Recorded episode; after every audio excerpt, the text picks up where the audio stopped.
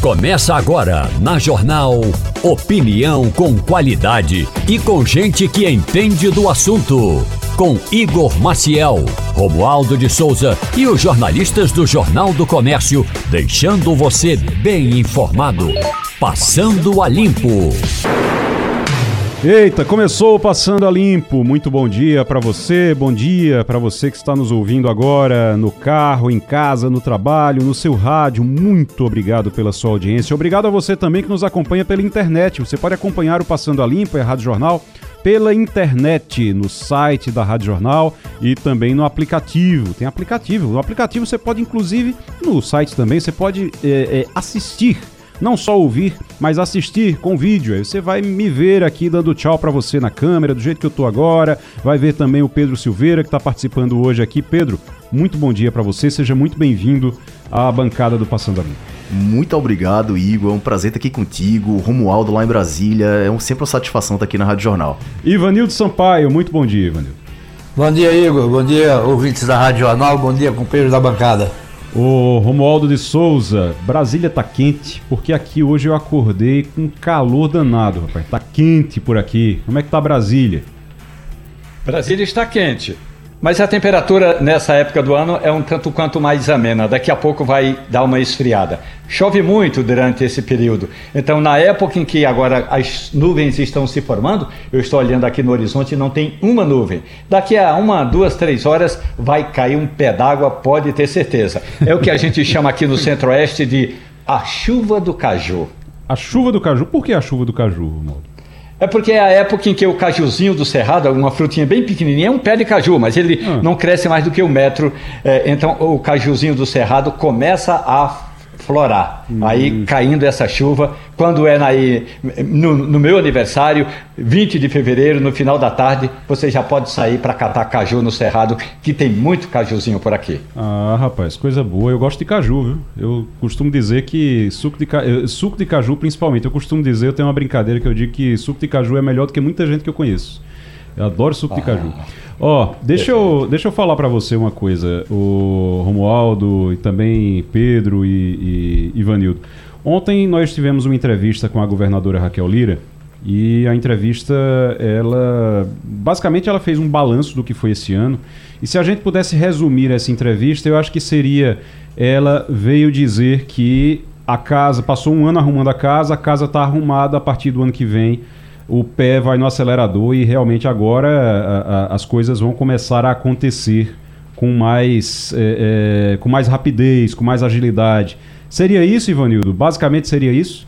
Eu assisti grande parte da entrevista da governadora. Não é? Acho que ela, ela é, fez muitas promessas, né? E promessa é dívida. Uhum. Mas felizmente, pelo que a gente ouviu, não é? Ela tem dinheiro para garantir essas promessas. Então eu também concordo que ela encontrou a casa meio desarrumada, talvez não tanto quanto se tem falado na imprensa, mas havia problemas, é verdade. E agora há dinheiro. É, vamos esperar que a governadora tenha, tenha uma bela gestão, porque todos nós estamos torcendo por isso. É. Uh, uma das dificuldades, é, Pedro, que a governadora tem é na, no relacionamento com a Assembleia Legislativa esse relacionamento, ela tem dito que, olha, a gente tem diálogo e, assim, talvez as pessoas não estejam muito acostumadas, depois de quase 20 anos, com um tipo de, de, de articulação, essa articulação mudou. É, é algo que está acontecendo só aqui em Pernambuco ou você acha que está acontecendo no Brasil todo? Essa dificuldade de relacionamento, um poder maior do legislativo, isso causa uma dificuldade de relacionamento com o executivo? Perfeito. Igor, eu acho que está chamando a atenção aqui esse caso em Pernambuco em específico, tá? Essa, essa falta de sintonia, vamos dizer assim, de afinidade entre a Alep, entre a Assembleia e entre o governo do Estado é algo que chama a atenção, pelo menos até onde eu vejo mais aqui do que em outros estados que eu tenho acompanhado. A gente viu aí a eleição para os conselheiros do TCE, recentemente, do Sim. Tribunal de Contas do Estado. A gente viu que não foi fácil, assim, não foi um passeio na praia para a governadora que saiu enfraquecida e para puxar, um, inclusive, aqui para a área jurídica um pouquinho, a gente vai ter no ano que vem a eleição de um desembargador né, que vai vir da advocacia, que vai vir, a gente chama de quinto constitucional. Uhum. É, muita gente não sabe, viu, Igor, mas parte, um quinto dos magistrados do país, eles vêm da advocacia do Ministério Público. A OAB vai indicar seis nomes, o Tribunal de Justiça vai reduzir para três e vai caber a ela, a governadora, inclusive, indicar um nome. E já está havendo aí uma disputa política, já está havendo movimentações, inclusive na Assembleia, para a gente ver quem vai ser esse nome. Será que a Assembleia e o Tribunal vão ter força para indicar alguém? Ou será que a governadora vai lá sozinha e vai bater o martelo? No, agora, isso, isso que você falou é bem importante. A gente, eh, quando foi, eh, quando houve a, a escolha do, do, no Tribunal de Contas do Estado, ficou todo mundo, olha, é, agora já foi, porque provavelmente, não sei que aconteça alguma, alguma coisa, algum infortúnio, mas provavelmente a governadora Raquel Lira, nem nesse mandato, nem no próximo caso seja reeleita, ela não vai ter mais oportunidade de indicar ninguém para o Tribunal de Contas do Estado. Ninguém vai se aposentar nesse período. Mas tem Tribunal de Justiça, então, tem desembargador. Nesse caso, depois que fizer, tem a, a, escolha de seis, depois vai, vai diminuindo, diminuindo. Quando ficam três, quem escolhe? De quem é a prerrogativa? Quem escolhe é ela mesmo? A, a prerrogativa quem é, é dela. Quem bate o martelo é a Raquel Lira. Funciona uhum. da seguinte forma, Igor. OAB elege seis nomes. Certo. Inclusive agora na gestão de Fernando Ribeiro e Ingrid Zanella, a gente fez a. A gente votou a paridade. Então vão ser três homens e três mulheres, tá? Sim. Porque, só para constar, tá, Igor? Hoje a gente tem 52 desembargadores no Tribunal de Justiça. 51 são homens. Nossa. A gente tem uma mulher. É mesmo? doutora desse. Pois é. É uma coisa, uma disparidade quando a gente sabe que boa parte do mundo jurídico é composto por mulheres e mulheres muito competentes.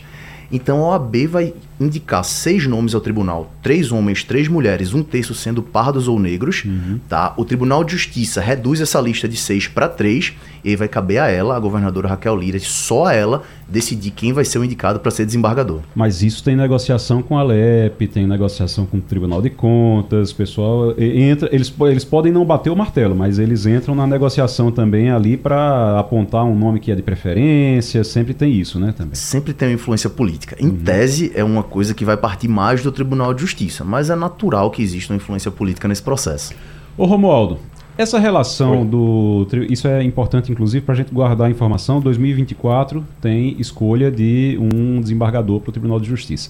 Ô, Romualdo, para a gente. É, é, ainda nessa, nesse, no âmbito da relação do legislativo com o executivo, me chamou a atenção uma tabela que, que eu, eu, vi aqui. Eu tinha visto essa tabela, acho que foi no Estadão. Foi no Estadão. Estava vendo essa tabela aqui. A tabela de, da relação de emendas parlamentares executadas por ano em bilhões.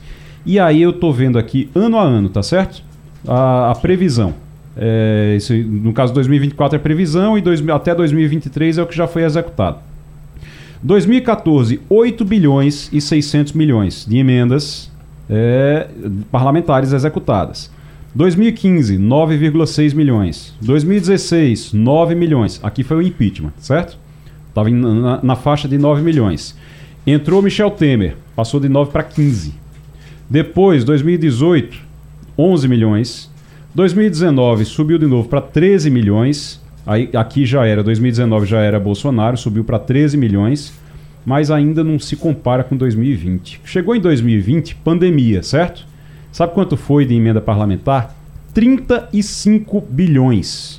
Passou de 8,6 lá em 2014 para 15 em 2017.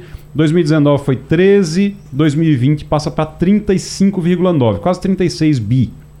2021 33,7, 2022 35,6, 2023 36,2. Aí você está achando muito 2023 ter sido 36,2 bilhões. Previsão para 2024 é de 46 bilhões. 46 bilhões, meu amigo, é quase, quase o orçamento inteiro do governo de Pernambuco. O orçamento inteiro do governo de Pernambuco vai ficar em torno de 50 bilhões. Quase o orçamento anual do governo de Pernambuco vai ser de emendas parlamentares lá aí em Brasília para o Congresso Nacional. Não é dinheiro demais para o legislativo, não, Romualdo? É, o problema é que a regra determina isso.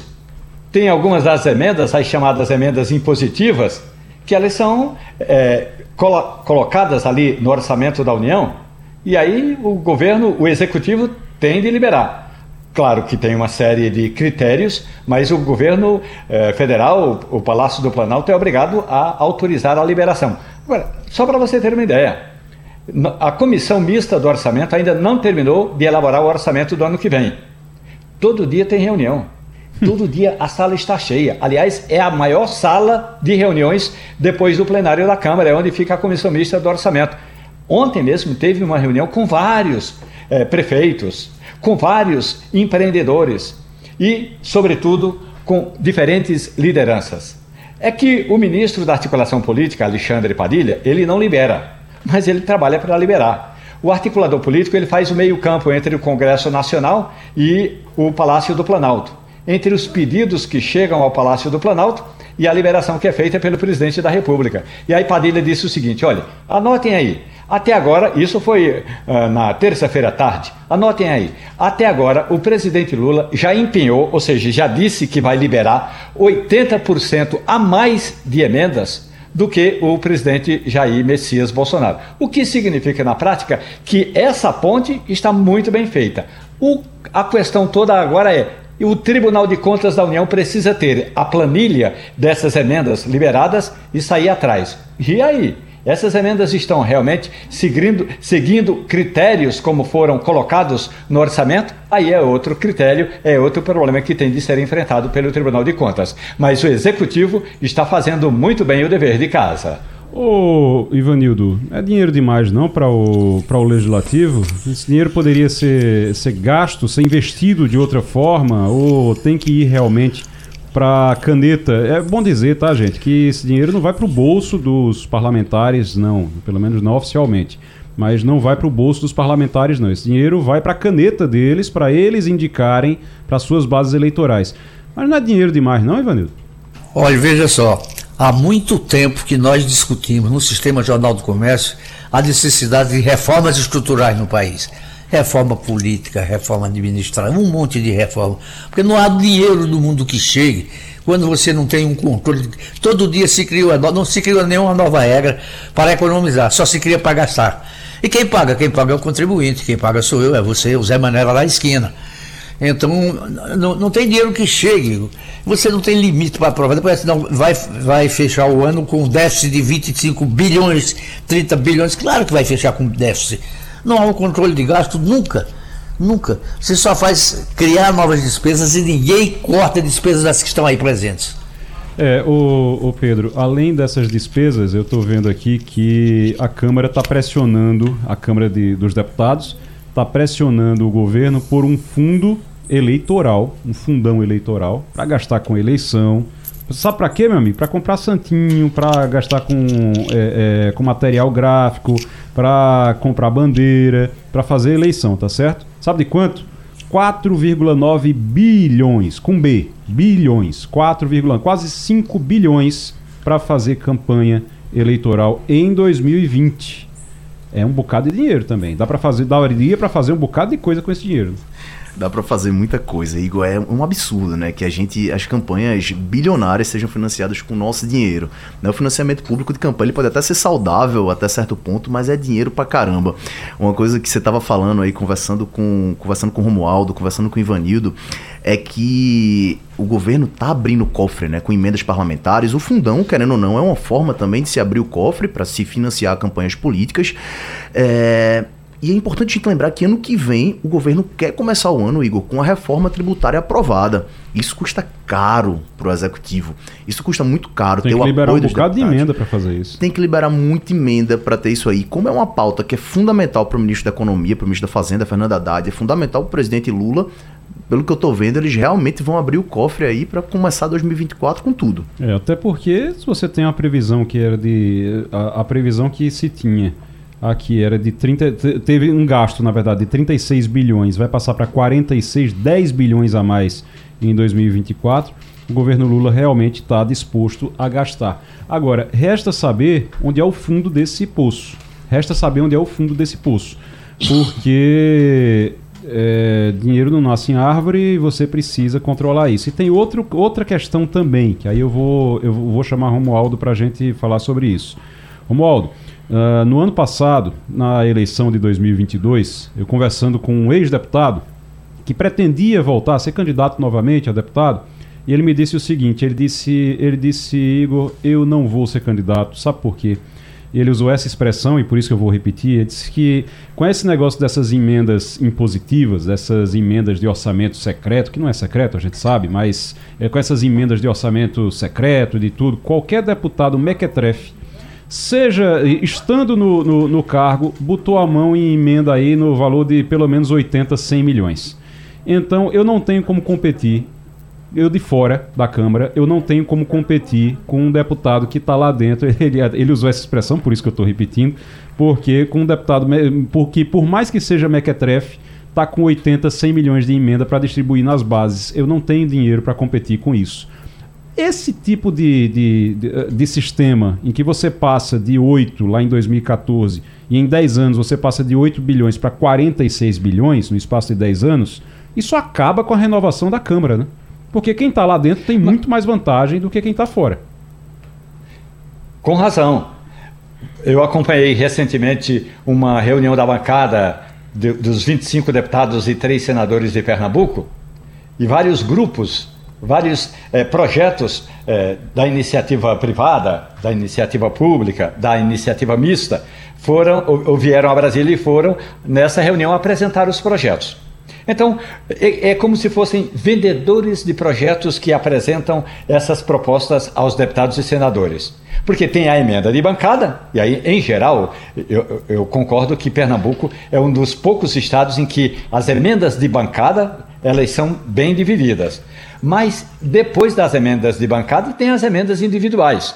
E aí, meu amigo, sem citar nome nem dar pseudônimo a nenhum boi, a gente sabe que quem está na Câmara, quem está no Senado Federal, quem tem mandato hoje, conhece o caminho das pedras. Só em conhecer o caminho das pedras é como você chegar num rally já sabendo por onde vai passar. Se conhecer o caminho, você já tem meio caminho andado, meia vitória garantida. É verdade. O parlamentar que tem hoje o mandato, ele tem algumas das possibilidades que pouca gente tem. E uma delas é a seguinte: a emenda está lá no orçamento da União mas ele precisa liberar. Então ele é, ele é parlamentar, é um deputado, então ele liga para o ministro e fala: Ministro, me recebe aí. O ministro vai lá, abre a porta e ele chega: Ó, eu estou com essa emenda aqui para botar uma ponte, eh, vamos eh, falar em, eh, em Carnaíba. Aí o ministro olha. É, está no orçamento, o dinheiro pode ser liberado, o dinheiro é liberado tranquilamente. Já quem não tem mandato, tem apenas expectativas. É verdade. A política é montada aqui no Congresso Nacional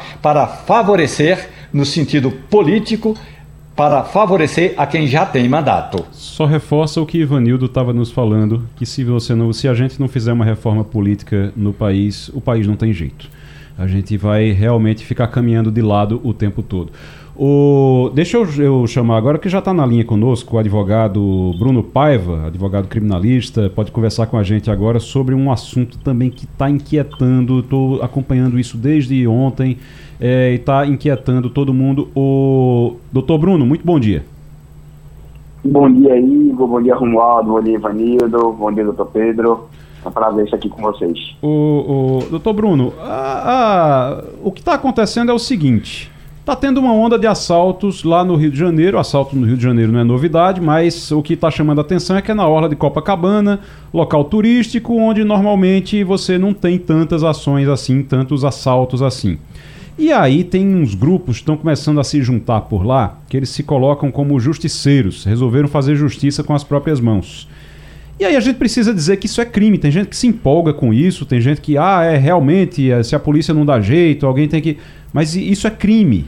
E isso, inclusive, foi reforçado hoje é, pelo pessoal da, da segurança, da Secretaria de Segurança lá do Rio. Isso é o início de toda milícia. Começa desse jeito.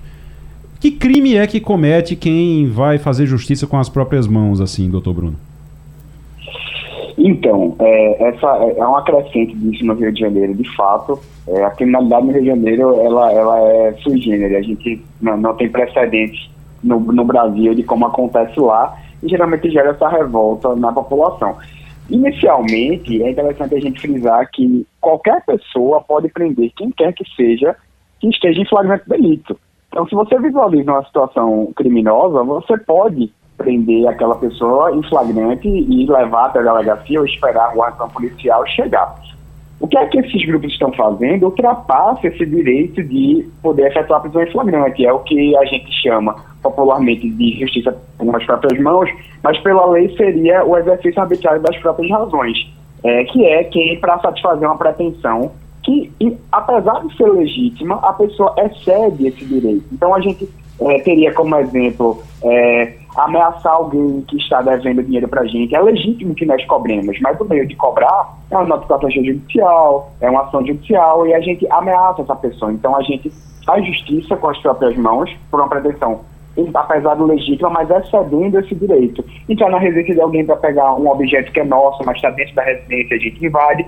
E aí, nesse caso extremo, realmente partir para a agressão, para a violência, porque alguém praticou um crime. É. Então, a gente teria aí, na uhum. verdade, dois crimes. O exercício arbitrário das próprias razões e, se houver uma violência, se houver uma lesão, a gente cumula, a gente soma a esse crime o crime de lesão corporal. Doutor Bruno Paiva, advogado, criminalista, conversando com a gente aqui no Passando a Limpo sobre essa onda agora de, de justiceiros lá no Rio de Janeiro. É, na Orla de Copacabana, o pessoal se juntando, se organizando no, uh, aplicativo de mensagem para, é, inclu inclusive mostrando armas e indo para a rua para ir atrás. O problema é essas pessoas, como é que elas sabem quem foi que cometeu o crime, quem foi que não cometeu? É, você gera um, uma, você gera uma, uma chance a hipótese de você, uma hipótese muito forte de você simplesmente você tá ali é, fazendo justiça contra quem não merecia aquela justiça, porque pode nem ser assaltante, só porque você desconfiou ou aquele grupo desconfiou. É difícil quando você não tem o devido processo legal respeitado nesse caso. Mas, por outro lado, todavia, contudo, a gente precisa dizer o seguinte: esse tipo de coisa só acontece onde existe vácuo do Estado. Quando a polícia não consegue resolver, quando o Estado não consegue resolver esse tipo de coisa, esse tipo de sentimento aflora na sociedade. É errado, é crime, mas a culpa disso é do Estado que deixou gerar esse vácuo, deixou, deixou-se criar esse vácuo. Mas o doutor Pedro Silveira está aqui, quer lhe fazer uma pergunta também, doutor Bruno. Antes de mais nada, eu queria cumprimentar e mandar um abraço para o doutor Bruno Paiva, que está aqui com a gente. Eu não sabia que ele ia ser convidado aqui do programa, é um grande amigo, viu? Igual amigo e meu colega diretor da ESA, da Escola Superior de Advocacia. Estamos ah, juntos pronto. aí lá na, na OAB, que é o braço educacional da OAB. Pronto. E só um complemento aí para doutor Bruno também é, falar um pouco. Eu concordo demais com você, Igor. É revoltante quando o Estado não cumpre a própria função dele. Não é fica um vácuo ali, mas o que não pode acontecer de forma alguma é as pessoas fazerem justiça com as próprias mãos. Porque aí a gente perde completamente, completamente a legitimidade. Tanto a pessoa, o cidadão comum, quanto autoridades, tá, Igor e Bruno? A gente já viu situações em que autoridades decidiram burlar a lei para fazer, entre aspas, justiça. Para quem tem uma memória verdade. mais longa, não sei se você lembra do caso do delegado Protógenes. Lembra sim, dele? Da sim. Operação Satyagraha, acabou uhum. preso. Isso. Tentou burlar a lei para, em tese, fazer justiça, dá errado. Mais recentemente, a gente tem Deltan Dallagnol, a gente tem Sérgio Moro, que são pessoas que, pelo menos do ponto de vista jurídico, burlaram a legislação para se fazer, entre aspas, justiça. Então isso não pode acontecer em nenhuma esfera, desde o cidadão que está lá na praia do Rio de Janeiro com a arma, a quem está numa condição de juiz, de promotor ou de delegado. Tem que, tem que cumprir o, o, devido processo legal, né, das coisas. Você não pode simplesmente fazer, é, é, tentar resolver, tentar achar atalho. Não existe atalho. É por isso que a, a justiça é, às vezes demora, porque não existe atalho. Não Exatamente. tem atalho. Tem um caminho só. E aquele caminho precisa ser seguido. Mas, é, doutor Bruno. É, muito obrigado, meu amigo Pedro. Um prazer estar lhe ouvindo. É, um amigo querido, um advogado brilhante. É, realmente, essa lacuna da segurança pública ela gera uma revolta, ela gera um estado de insegurança inicialmente. E, e todo mundo, imbuído desse sentimento de insegurança, toma coragem de se reunir para tentar fazer o que o Estado é, não tem conseguido fazer a contento, né? Hoje, mais cedo, no telejornal, é, eu vi uma matéria sobre, sobre é, esse, esses justiceiros. E um jovem, menor de idade, inclusive, é, tem a gravação dele sendo agredido por um grupo desse. E no dia seguinte ele foi à delegacia para registrar a ocorrência, porque na verdade ele não teria praticado aquele crime que aquelas pessoas estariam achando que ele tinha praticado. Então, assim, como o doutor Pedro falou, a gente tem diversos erros judiciários. Então, se o Poder Judiciário, com toda a sua estrutura, com o devido processo legal, com a paridade de armas, ou seja, com todo mundo podendo produzir prova, acusação produz prova, defesa produz prova, o judiciário ainda assim erra, imagine alguém condenado pelo tribunal das ruas, sumariamente condenado é, é, é, é, e tendo a sua pena executada ali através dessa agressão. Então, é muito temerário, por mais que às vezes nós nos sentimos é, legitimados por essas condutas de achar ah, agora eles vão ver o que é bom ou qualquer coisa desse tipo, a gente não pode tolerar esse tipo de comportamento, porque primeiro ele é crime e segundo é passivo de erro. Até é, você falou, Igor, é, algumas pessoas inocentes que não merecem esse tipo de agressão. Na verdade, ninguém merece esse tipo de agressão. Sim. Ainda que o criminoso, ainda que o bandido. Porque no nosso Código Penal, as penas elas são corpóreas no ponto de privação de liberdade e não de integridade física. Uhum. Então, alguém que comete crime, ela tem, ele tem que ter a mais dura pena privativa de liberdade, que tem a pena máxima, que fique 40 anos em regime fechado, que é o tempo máximo que nosso ordenamento jurídico permite, mas não penas corpóreas. Uhum. Verdade. O Ivanildo Sampaio. Doutor, veja bem, isso é um caso recorrente no Rio de Janeiro.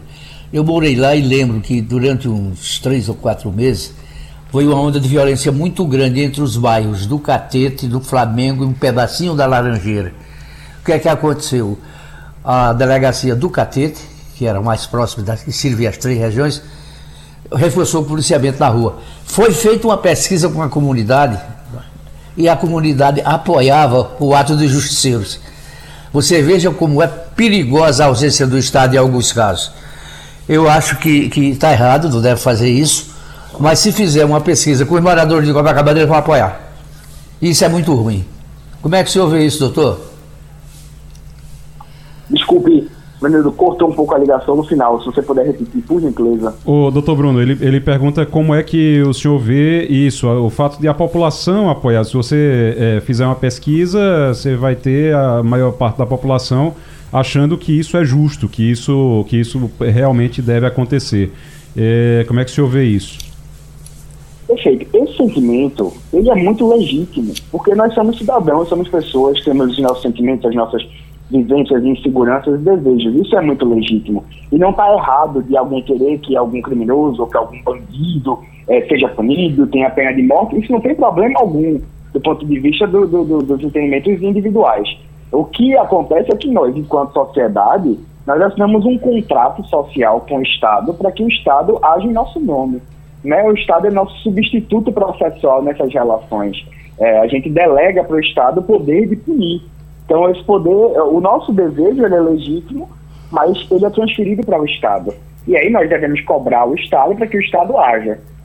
Mas o, o sentimento para com isso, de a, a população ter um, a se sentir representada por esse justiça, isso é legítimo. Né? Isso é, é, reflexo do cenário que a gente vive. O que não pode acontecer é o Estado legitimar esse comportamento. O Estado ele não pode sucumbir aos anseios sociais, aos anseios populares, que, de modo geral, é, acaba voltando para a gente. Em algum momento, esses clamores sociais de fazer justiça a qualquer custo reverbera na população, é, de modo geral, posteriormente. É, e eu chamo a atenção para a fala do secretário de Segurança lá do, do Rio de Janeiro sobre as milícias. Ele diz: milícia começa desse jeito. Você começa com a história de que vai limpar a área de bandidos, dos bandidos, e daqui a pouco você está tomando conta da área, daqui a pouco o bandido é você. Então tem que ter muito cuidado com isso.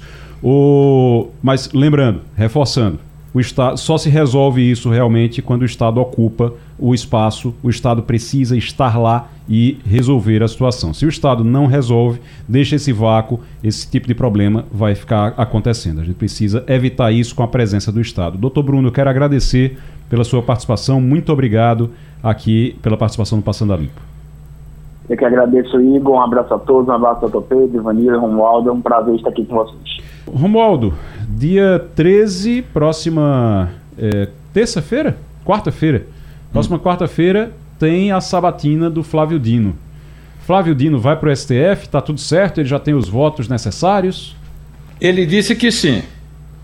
A oposição diz que está trabalhando para vetar a indicação de Flávio Dino. No andar ou no frigir dos ovos, como o voto é secreto, é melhor o Flávio Dino não contar com o ovo antes da galinha pôr o ovo. Porque a gente sabe, o voto secreto, como diz Tancredo Neves, como dizia Tancredo Neves, dá uma vontade danada de trair. O que ocorre e por que esses grupos estão trabalhando contra o nome de Flávio Dino? São grupos ligados ao ex-presidente Jair Bolsonaro ou parlamentares senadores de esquerda. Desculpe, de direita, eles entendem o seguinte: que Flávio Dino, chegando no Congresso, no, no, no Congresso Nacional na hora da sabatina, vai falar tudo o que fez no Ministério da Justiça e aí vai estar aí pronto para ir ao Supremo Tribunal Federal. Sendo nomeado ministro do Supremo Tribunal Federal, vai se juntar a Gilmar Mendes e Alexandre de Moraes.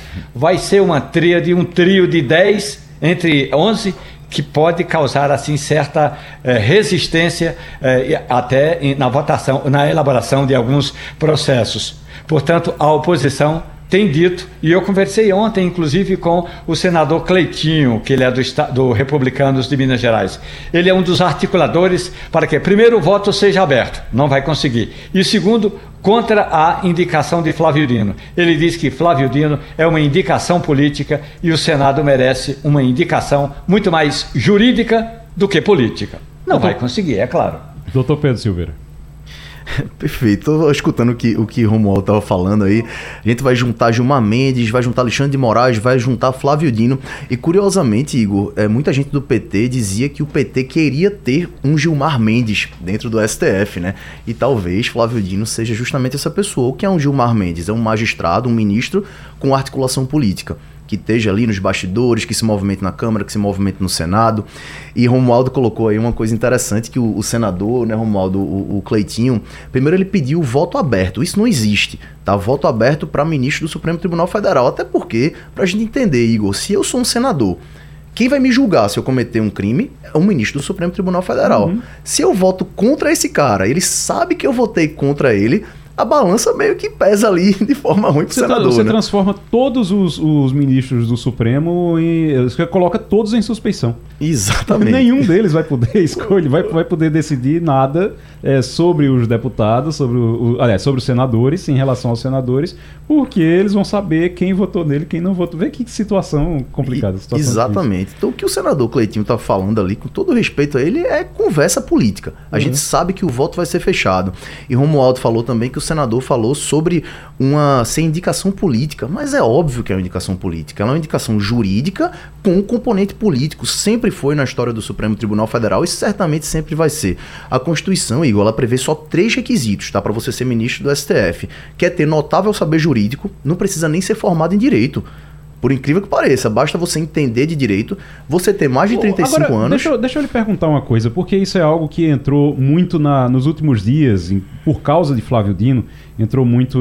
O que é o notável saber jurídico? Notável é o quê? É, notável é aquilo que se nota. Então, se ele souber, não, ele não precisa ter feito direito, ele não precisa ter sido juiz, aliás, Toffoli está aí para provar isso, mas ele não precisa nada disso. Ele só precisa realmente que as pessoas percebam, notem que ele tem, que ele conhece das leis. É só isso. Exato. Notável saber jurídico é a percepção. É um, um requisito muito genérico, né? Na história é, do Brasil. Porque fica um... parecendo que notável, ah, notável saber jurídico, então é porque ele é um catedrático. Ele é um. Não, não é isso. Notável é só porque você, você nota. É, Exato. É, é, dá para notar, assim, que ele tem um, conhecimento jurídico. É isso, né? Exatamente. E já houve a indicação de um médico para o Supremo Tribunal Federal, em 1800 e não sei quanto, que foi o único ou último candidato a ser rejeitado pelo Senado. Isso uhum. tem mais de 100 anos. Os outros são formados em direito. Mas o notável saber jurídico é um caráter muito genérico. Quando a gente fala de currículo, Igor, eu não consigo pensar num currículo mais rico do que o de Flávio Dino. Ele foi juiz federal concursado, uhum. ele foi presidente da AJUF, que é a Associação dos Juízes Federais, ele foi governador do estado, ele foi ministro da Justiça, ele é mestre em Direito, inclusive pela Universidade Federal de Direito daqui, pela Isso, UFPE.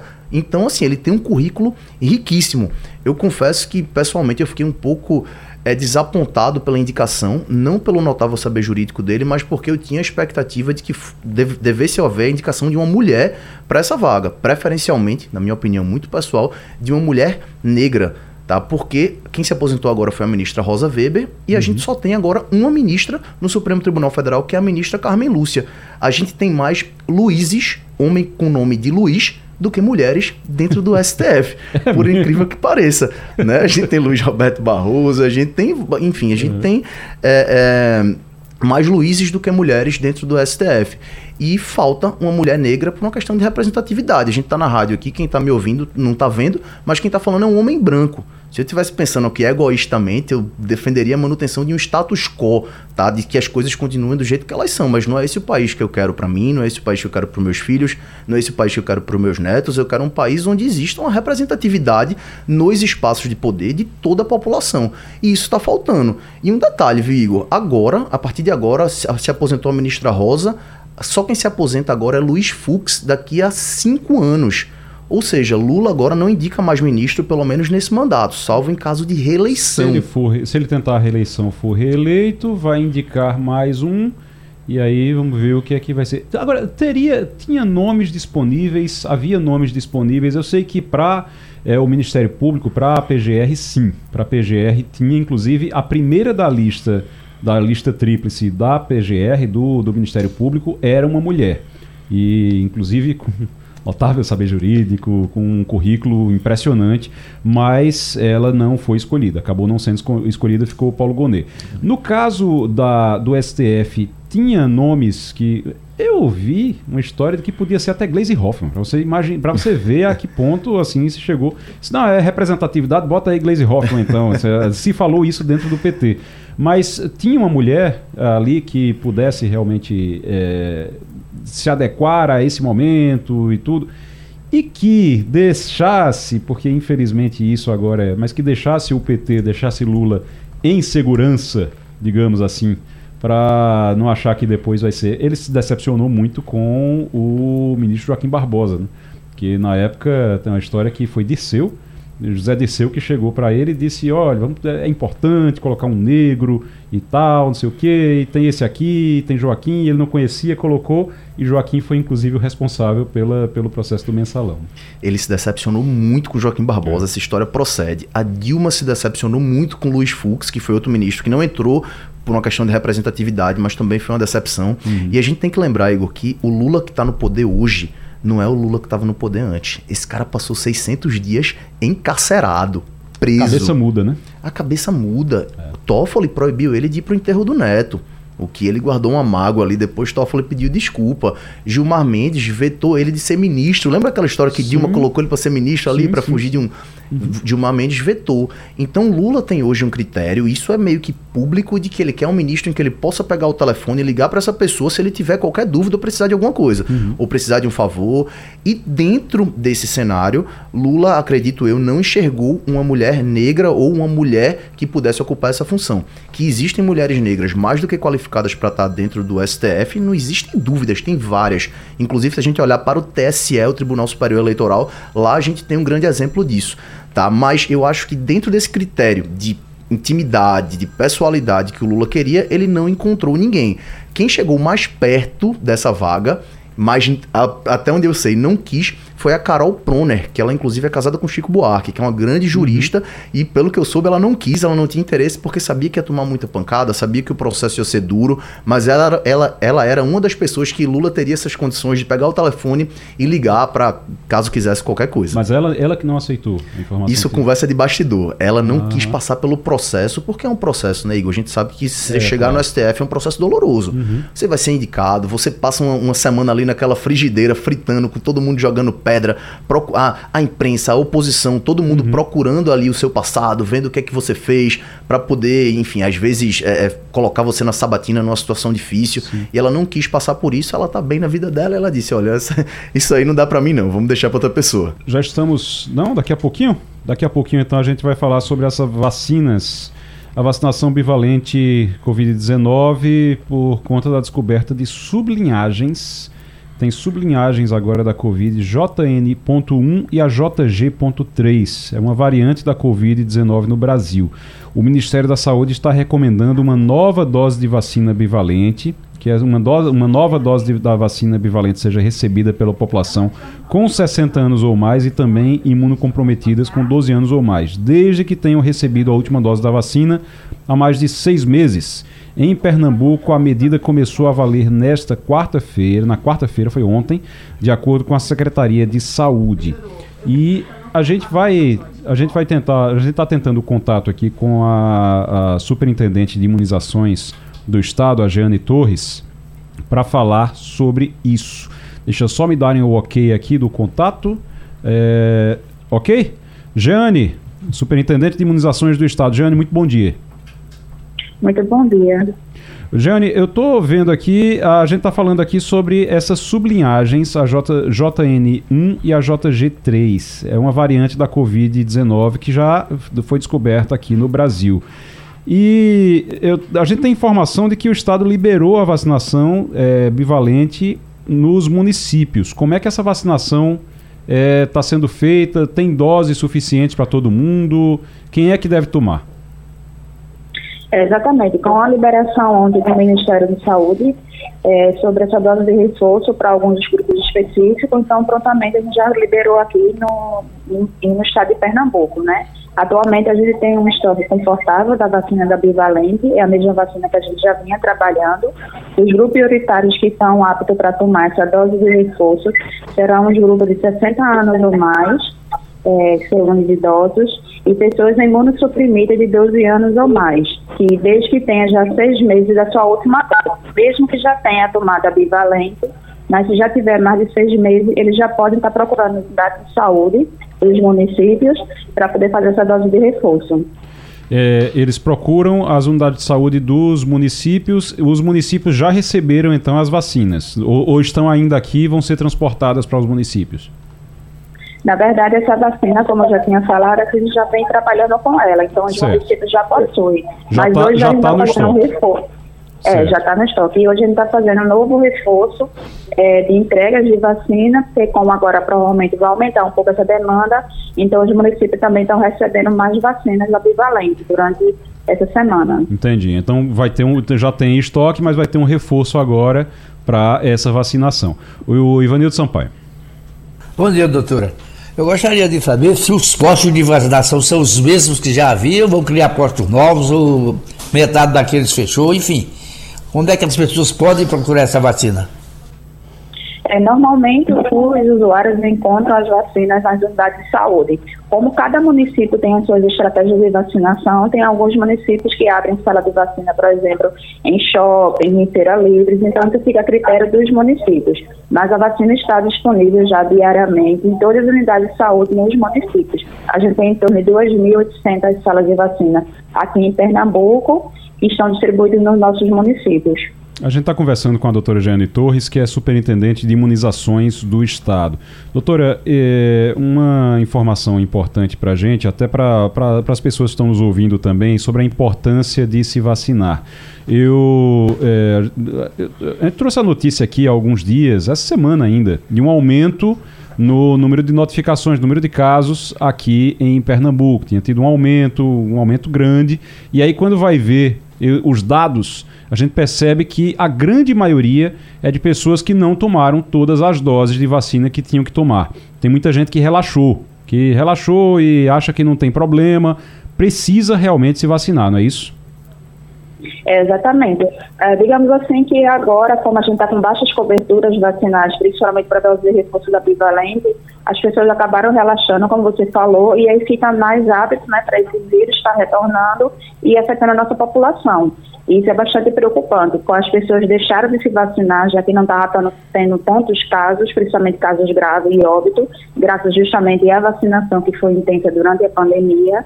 E aí com esse relaxamento e também com as festividades agora do final do ano, as pessoas começam a viajar, se confraternizar, então começam a se aglomerar.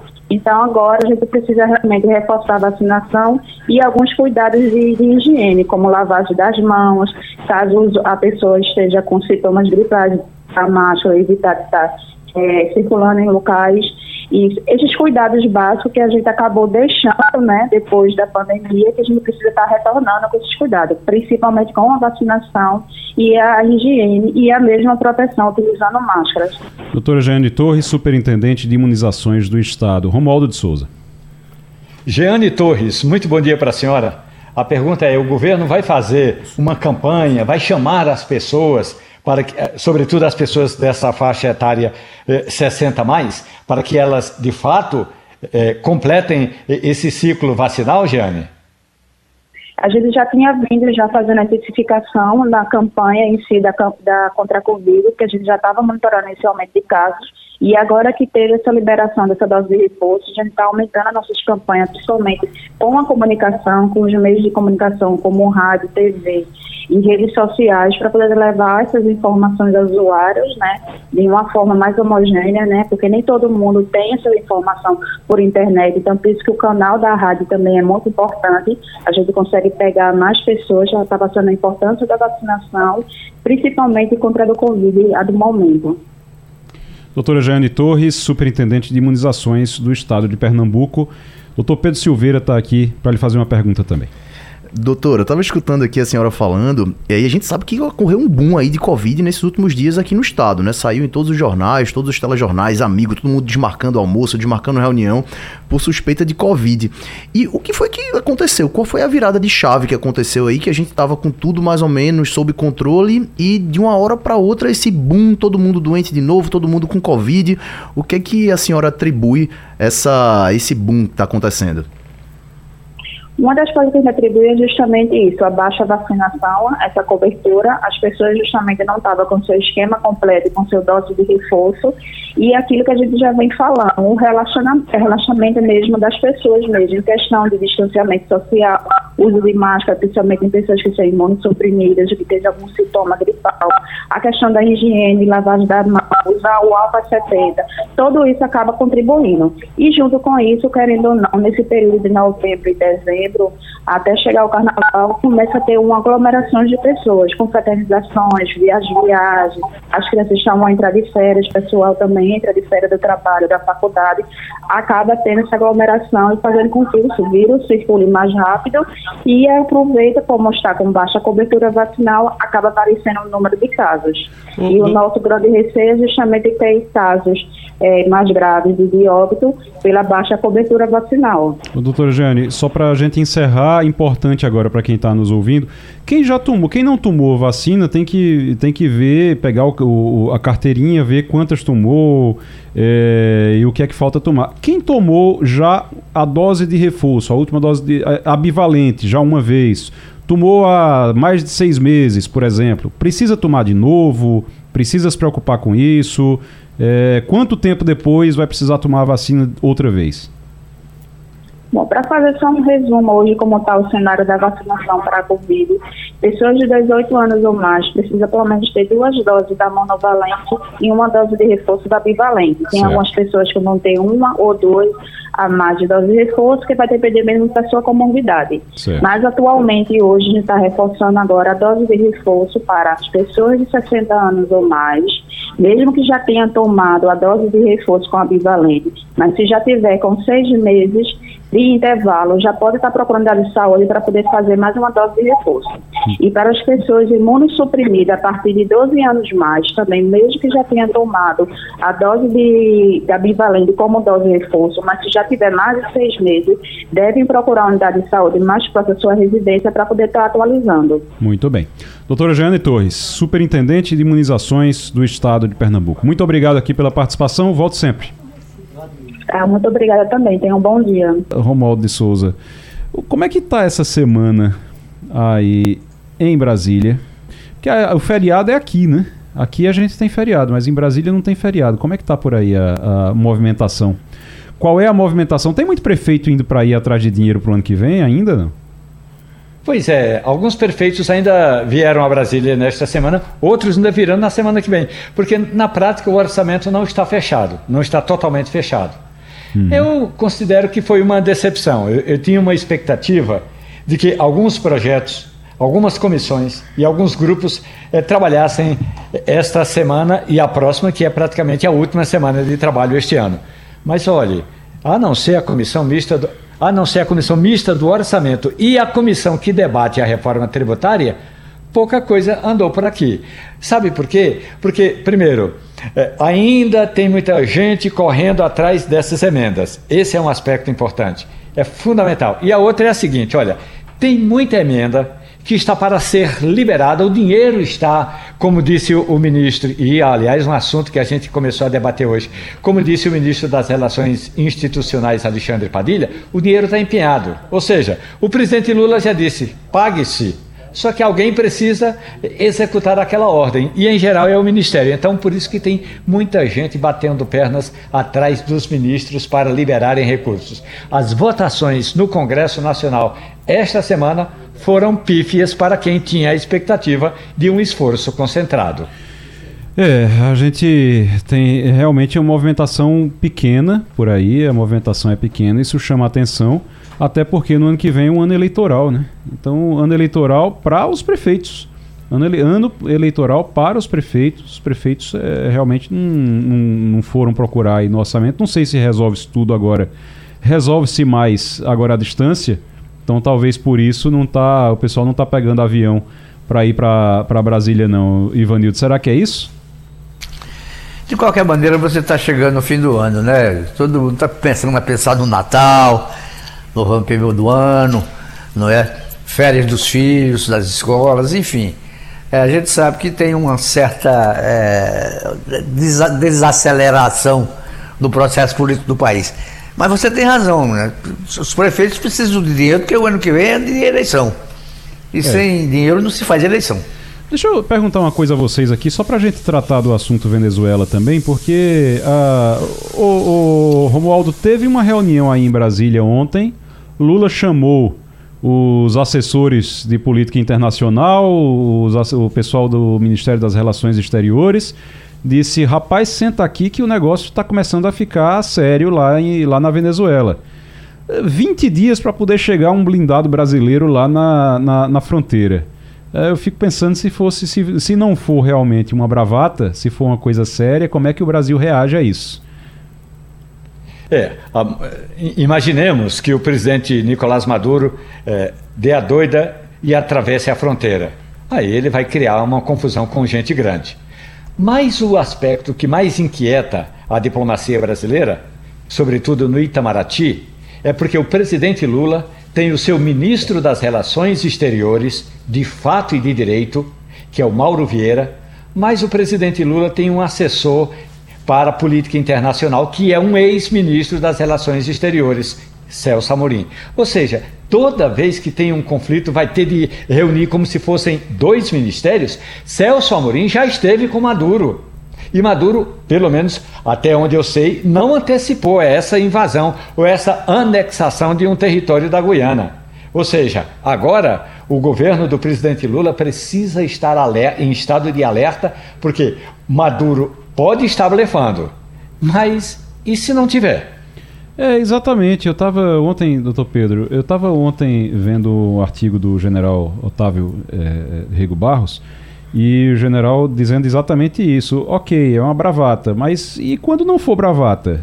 E agora eu vou fazer, eu vou perguntar, e se não for, é a pergunta de Romualdo, e se não for bravata? E se realmente ele resolver invadir, atravessar a fronteira e invadir? Porque ele já mostrou um mapa ontem com a região anexada. Ele anexou no. É, é uma anexação de gabinete. É uma, ele foi lá no gabinete e mandou fazer lá no, no, no, no, no Google Maps, mandou fazer uma nova fronteira e fez a fronteira do jeito que ele queria. E assim, isso o simples fato de ele fazer essa declaração, isso já fere direito internacional? Isso ele já está ferindo o direito internacional de alguma maneira? isso gera uma instabilidade, tá? Uhum. O simples fato de falar, de você ameaçar, não necessariamente está quebrando regras, mas gera uma instabilidade gigantesca na nossa região. Se por um acaso o presidente da Venezuela, Nicolás Maduro, realmente atravessa a fronteira, ele vai estar tá atravessando o Rubicão ali e vai estar tá colocando a América Latina inteira numa situação de grande instabilidade.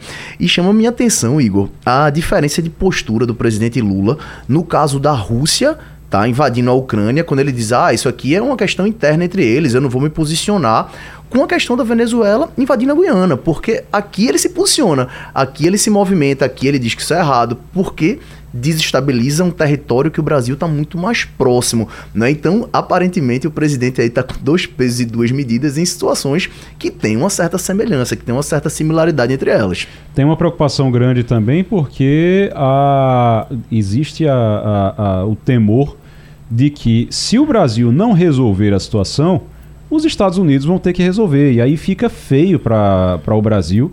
Só, como é que vocês estão aí? Vocês são o maior país da, da, desse território, era para vocês estarem resolvendo as coisas aí, e eu tô vindo que vi aqui para resolver. E aí fica parecendo, qual é a expectativa, inclusive, é que se o Maduro é, atravessar a fronteira, os Estados Unidos podem até, isso pode justificar até os Estados Unidos é, montarem uma base militar ali na Guiana. Sim, e aí você vai ter, você já tem base militar na Colômbia, já é uma confusão essa história da base militar na Colômbia, dos Estados Unidos. Aí vai colocar uma base militar ali na Guiana também, na fronteira com o Brasil. É uma situação que também está chamando atenção e preocupa muito, porque de repente fica para a imagem do Brasil. O Brasil está querendo cadeira, né, o Ivanildo? O Brasil está querendo cadeira no Conselho de Segurança da ONU, mas não consegue resolver uma pendência aqui da Guiana com a Venezuela. O problema do Brasil em política externa, Igor, é que o assessor especial do presidente Celso Amorim manda muito mais do que o ministro das Relações Exteriores. É preciso lembrar que Maduro tem fina é, é, é, comunicação com, com o presidente da União Soviética, da Rússia, não tem mais União Soviética, né? Então, ele, a, a Rússia fornece hoje equipamentos bélicos para a Venezuela. Quer dizer, a briga é mais feia do que parece. Não é? Lula tem a sua afinidade com o Maduro. A gente também sabe disso. Não é? A Guiana é um país pouco representativo na política internacional. Mas ninguém fique achando que isso não pode crescer, não, porque pode crescer e crescer muito.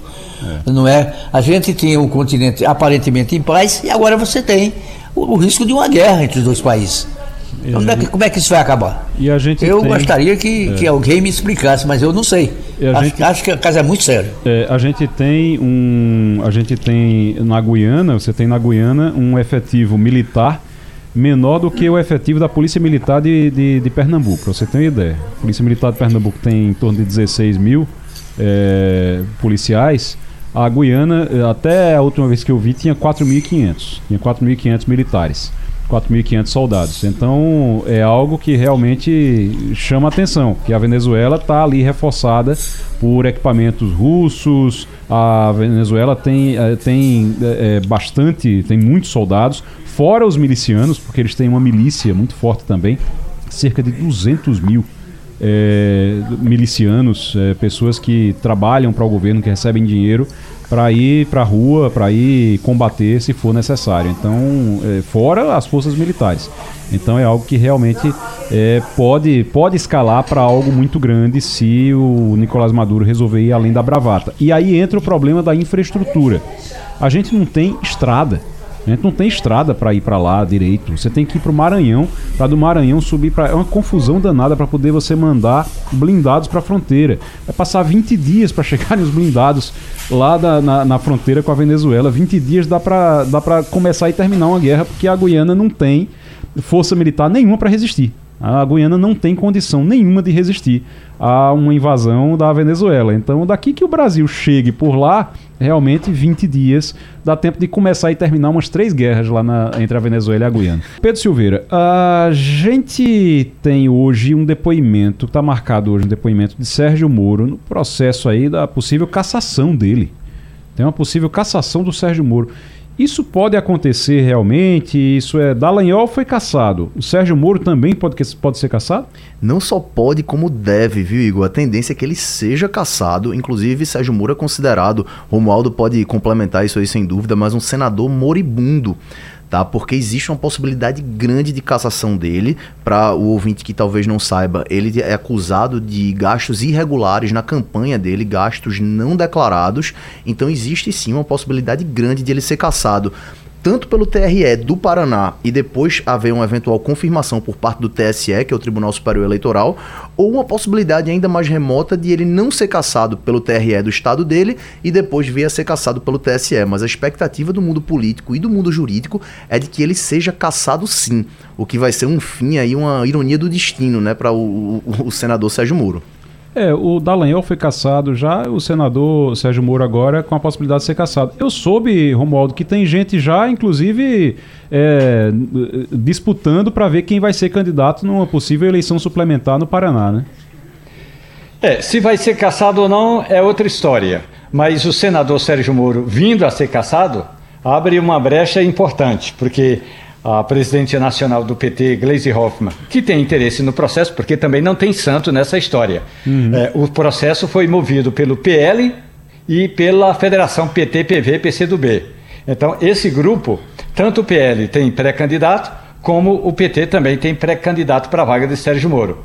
O que eu é, é, percebo aqui nos corredores do Congresso Nacional é que o senador Sérgio Moro, desde o primeiro dia que chegou, ele tem meio que ficado na moita. Numa ou noutra situação é que ele é, se expõe mais, mas Sérgio Moro ainda está é, é, elaborando o processo de defesa dele no Tribunal Regional Eleitoral, acusado que é o que foi por esses grupos, pelo PL e o PT, de é, abuso de poder econômico, uso de caixa 2 e uso indevido de meios de comunicação. Também teria feito contratos irregulares e o Tribunal Regional Eleitoral está fazendo essa análise. Ele presta depoimento, mas é, ainda é um processo que vai se arrastar por um bastante tempo. Felipe Moura Brasil, muito bom dia. Salve, salve Igor, equipe, ouvinte da Rádio Jornal, sempre um prazer falar com você. Felipe, a lei das estatais está em julgamento no Supremo Tribunal Federal. Isso pode mexer com a vida de Jean Paul Prates, pode mexer com a vida, pode mexer com o BNDES, com Petrobras, pode mexer inclusive com o ex-governador de Pernambuco aqui, o Paulo Câmara, que é presidente do Banco do Nordeste. Por quê? Porque a, a lei, se ela for, dependendo da decisão, eles podem não estar, não, não ter sido, não, não ficar no, no cargo que eles estão hoje, não é isso?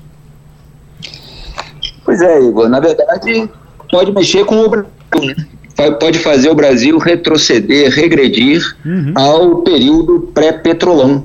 Quer dizer, é, o Brasil pode restabelecer as condições que geraram a ineficiência nas estatais, as condições que geraram os escândalos de corrupção, os maiores que a gente já viu no país e talvez até no mundo.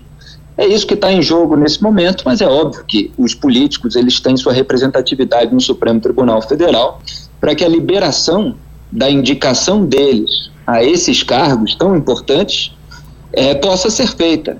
E a gente viu mais um momento, é, com uma ou outra exceção, é, de o STF agindo em interesse, de acordo com o interesse dos velhos políticos de sempre. É, então, no julgamento de ontem, para a gente pegar aqui um pouco do apanhado do que foi dito, é, você teve o voto do André Mendonça, né, que foi o segundo ministro indicado pelo Jair Bolsonaro. É, ele começou a votar divergindo do Ricardo Lewandowski, um ministro indicado pelo Lula, e que já se aposentou do STF, que tinha concedido uma liminar, quer dizer, tinha tomado uma decisão individual, monocrática, contra a lei das estatais, que havia sido aprovada anos atrás no Congresso Nacional. Lembrando que o Congresso tem 513 deputados, 81 senadores e um único ministro do STF derrubou uma lei aprovada pelo Congresso. Aí agora está em análise essa decisão individual do Lewandowski. E aí o André Mendonça começou a divergir, é, portanto, tendo uma postura a favor da lei das estatais contra a liminar do Lewandowski. Ou seja, a postura do André Mendonça foi contrária à liberação de indicações políticas às estatais, que interessa ao governo Lula e que interessa ao Centrão. O Gilmar Mendes interrompeu o André Mendonça, obviamente, para defender indicações políticas às estatais. Gilmar está muito alinhado ao Lula, assim como Alexandre de Moraes.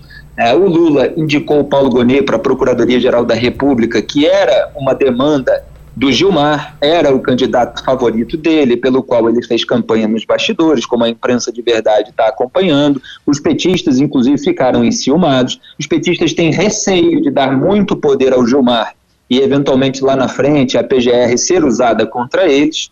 Mas é, o Lula é muito grato ao Gilmar por aquilo que ele fez contra a Lava Jato e por aquilo que ele pode continuar fazendo com votos como esse é, no Supremo Tribunal Federal. Então, depois dessa breve interrupção, o André Mendonça continuou, não viu inconstitucionalidade na quarentena de 36 meses para indicações políticas, que é isso que foi decidido quando o Congresso votou é, pela lei das estatais e políticos é, que tenham tido um cargo em direção partidária ou que tenham participado ou qualquer pessoa que tenha participado de uma campanha eleitoral precisa esperar 36 meses para assumir um cargo em estatal. É, o André Mendonça não viu inconstitucionalidade, disse que esse prazo até poderia ser modulado, quer dizer, as, pessoas podem escolher outros prazos, etc., mas que entende que isso é papel do Poder Legislativo, não do STF, e, portanto, o Supremo deveria respeitar a decisão. E ele citou dados dos prejuízos das estatais, apontou a redução da ineficiência e da roubalheira depois da aprovação dessa lei, e falou que o melhor remédio contra a corrupção é a prevenção. Eu tenho um monte de críticas ao André Mendonça. Agora, é, nesse ponto, nesse discurso, nesse posicionamento, está correto. E aí depois veio o voto do Cássio Nunes Marques, é, que foi o primeiro a ser indicado pelo Jair Bolsonaro. E ele não votou, é, não, não concluiu o voto, ele pediu vista, né, que é mais tempo para analisar o processo. Vamos lembrar que o Cássio Nunes Marques, ele é apadrinhado pelo Centrão, ele é parceirão do Ciro Nogueira, que é conterrâneo dele no Piauí e que anos antes da indicação chamava de nosso Cássio e pleiteava uma vaga para ele em tribunal superior. Com a proximidade do Bolsonaro com o Centrão, é, ele conseguiu emplacar o Cássio Nunes Marques no STF e o Cássio Nunes Marques toma um monte de decisões absolutamente contrárias àquelas promessas de campanha do Jair Bolsonaro e essa é uma delas. Porque esse nosso Cássio do Centrão segura com o pedido de vista, a interrupção do julgamento, portanto, o, é, a, liminar do, do, do Lewandowski, mantém é, em funcionamento a liminar do Lewandowski contra a lei das estatais, enquanto o, o Centrão aguarda novas rodadas de distribuição de cargos pelo governo Lula. Aí o Barroso, só para concluir esse apanhado, é, disse que vai aguardar o voto do Nunes Marques e dos outros colegas, né, o Barroso é presidente do STF nesse momento, mas sinalizou um voto a favor da lei das estatais. Falou: acho que é possível sim o legislador optar por uma reserva técnica no provimento de determinados cargos na administração pública. Falou que, óbvio, que a indicação para cargos estatais não é direito fundamental e, portanto, pode ser restringido. E falou que não é uma questão de o técnico ser melhor que o político, nem vice-versa. É apenas uma questão de fazer as melhores alocações de pessoas em cada circunstância. Então ele falou: olha, eu acho que técnicos para determinados cargos políticos não são os mais indicados. Agora, políticos para determinados cargos técnicos também não são os mais indicados. Agora, essa atribuição é, de estabelecer essa modulação é do Poder Legislativo. E o STF fica querendo legislar. Felipe Moura Brasil. Vamos aguardar. É quanto tempo agora que, que pode ficar? É, depois que pede vista? Tem um prazo, né? Agora são 90 dias. 90 dias. Agora eu tenho uma rapidamente de que esse prazo ele é cumprido quando o Supremo quer. Uhum. É porque nesse próprio caso da lei das estatais demorou nove meses para que isso fosse colocado em prática. Uhum. E agora o Cássio Nunes Martins pediu vista e parece haver uma articulação daqueles que são contrários à lei das estatais para esperar o Flávio Dino, é, indicado pelo Lula agora para a vaga da Rosa Weber, integrar a corte e poder reforçar esse time para a formação de maioria. Então tem toda uma articulação política para que não fique no empate, porque há uma tendência de ficar o placar em 5 a 5, e aí o Dino vem a desempatar para liberar as indicações políticas e o Brasil voltar à era pré-petrolão. Felipe Moura Brasil. Até semana que vem, Felipe. Grande abraço a todos vocês. Tchau. Abraço forte. É, é uh, são 90 dias, mas são 90 dias que dependem, né, Pedro? Dependem de ser pautado ainda depois, né? Mas isso foi uma grande vitória, Igor, da então presidente Rosa Weber do Supremo Tribunal Federal. Era um de, projeto limitar dela. para 90 dias. De limitar, porque uhum. o que, que acontecia? Tinha ministro que pedia vista e sentava em cima do processo por tempo indeterminado. Passava um, anos, Passava né? anos. Tem um caso que é um caso clássico, que foi quando o ministro Luiz Fux sentou em cima de um processo, pediu vista, que analisava a constitucionalidade de alguns penduraquilhos aquele valor que promotor de justiça, que juiz recebia ali uhum. adicional, tá? E então ele sentou em cima daquilo ali por anos e anos e anos e anos, até que eventualmente trouxe a pauta de volta quando chegou, quando houve uma conjectura política para ele trazer novamente. Então foi uma vitória da ministra Rosa estabelecer agora são 90 dias e depois a inclusão em pauta, né? Vamos ver se isso aí vai ser respeitado. Ô Romualdo, por falar nisso, como é que tá a, aquela ofensiva do Congresso contra o Supremo Tribunal Federal, do Senado principalmente? Do, contra o Supremo Tribunal Federal. Deu uma esfriada agora? Não tá mais aquela. que Começou bem quente, teve discussão, deu uma esfriada.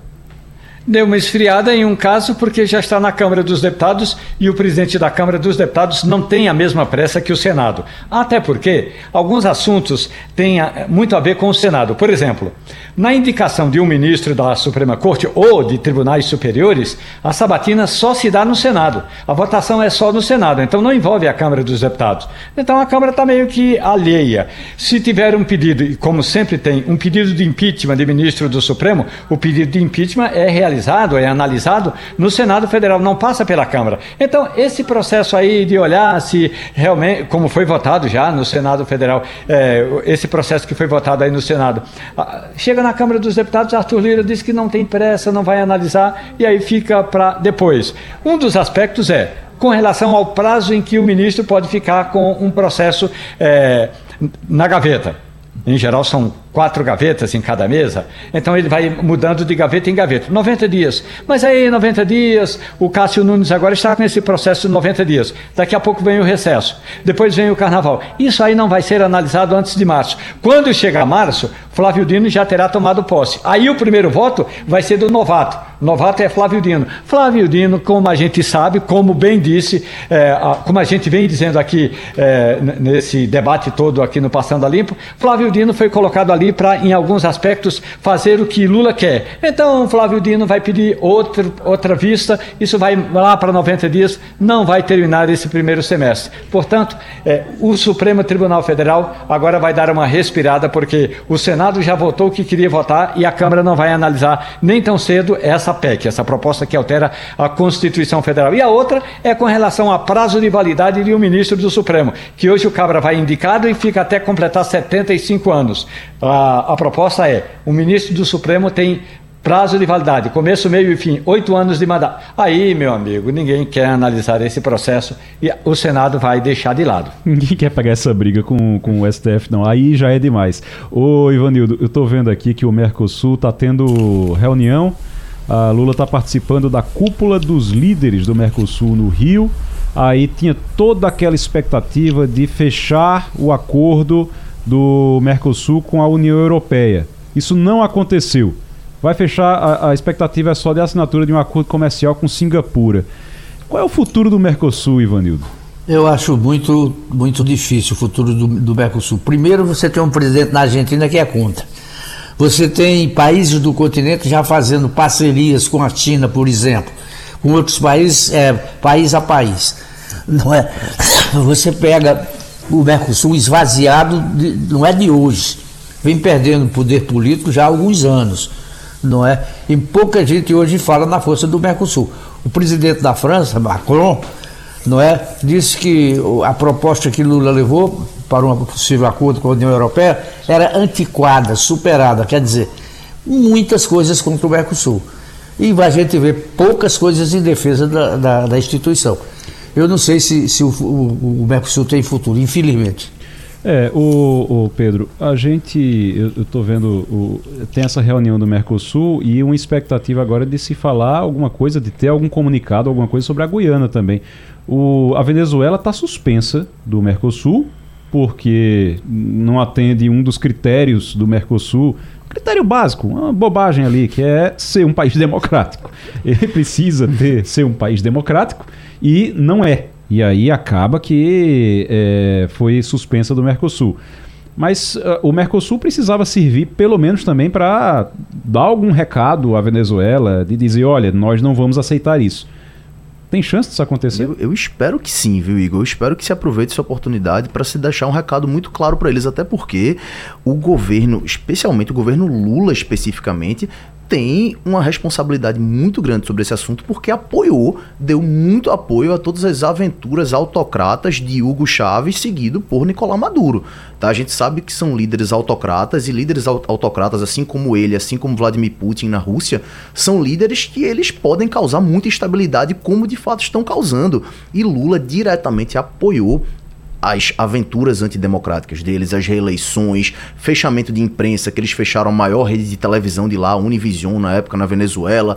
Eles é, tiraram juízes da Suprema Corte, aumentaram o número, dissolveram a Assembleia Nacional, fizeram um monte de coisa e o Brasil nunca teve um posicionamento firme. Como você colocou muito bem agora há pouco, o Brasil quer uma posição de protagonismo na ONU, quer uma cadeira no Conselho de Segurança, quer ter mais espaço e para isso precisa mostrar força. Então cabe ao governo brasileiro puxar essa corda para que realmente passe uma mensagem dura com relação a essas aventuras da Venezuela. E não é, gente, eu não estou dizendo que o Brasil tem que entrar em guerra com a Venezuela, não, viu? Longe disso, pelo amor de Deus. O que a gente está dizendo aqui é que o Brasil precisa realmente dizer quem manda aqui nesse território, aqui na América do Sul, somos nós. A gente vai coordenar as coisas e chegar agora na reunião com o Mercosul, chamar representante de Argentina, de Uruguai, de. É, é, é, de Paraguai, é, sentar com eles e dizer é o seguinte: vamos nos juntar aqui para a gente resolver essa situação, porque não, é, o Brasil precisa puxar essa corda. O Brasil precisa puxar esse, precisa puxar a cadeira de todo mundo para o canto aqui, para a mesa e dizer, olha, vamos, vamos resolver aqui a situação, porque nós somos os líderes aqui da região e precisamos resolver. Não pode deixar Maduro fazer o que quiser. Vai ter algo sobre a Guiana nessa reunião, Romualdo? Só para a gente encerrar? A expectativa do Itamaraty, sim, vai ter uma declaração sobre a Guiana pedindo o entendimento. Mas também é bom lembrar que vai ter também um pedido para reconsiderar a decisão tomada no passado que tirou a Venezuela do Mercosul, ou que suspendeu a Venezuela do Mercosul. Então, é, tipo, bota a Venezuela de volta no Mercosul. É e aí, em troca, volte, a é Venezuela é para de encher a paciência dos goianos. É, dos goianenses. É, é, é, é sério isso? Então, ó, volta aqui para o Mercosul. Mas também, se a gente está aqui dizendo que o Mercosul não está não tá resolvendo nada mais, pode ser que sirva pelo menos para isso, né? A gente não pra... resolve nada, mas fica aqui dentro e, e esquece essa história. Seria isso. Para então. mim, o, o que marcou o Mercosul foi o ato de assinatura de um documento pelo presidente eh, José Sarney e o então presidente da Argentina, Alfonsin. E foi aqui em Brasília. Na abertura, depois que os dois assinaram o documento, eh, o Sarney pegou o microfone e falou assim: Este ato, este processo é um ato, é uma ranuela para la libertar. Qualquer estudante de primeiro semestre de espanhol sabe que a palavra é ventana e não ranuela. Ou seja, tomaram uma cueca cuela e abriram uma ranuela. Começou tudo errado, né, então? Tudo errado, rapaz. o Mercosul já começou errado. Ô, Romualdo, obrigado. Valeu, Romualdo. Pedro Silveira, muito obrigado. Volte sempre aqui à bancada do Passando a Limpo. Ivanildo Sampaio, obrigado também pela mais uma vez aqui é, no Passando a Limpo nessa quinta-feira. Gente, Passando a Limpo vai ficando por aqui. Grande abraço a todos e até amanhã é feriado, mas programação normal aqui na Rádio Jornal. Tchau, tchau. A Rádio Jornal apresentou opinião com qualidade e com gente que entende do assunto.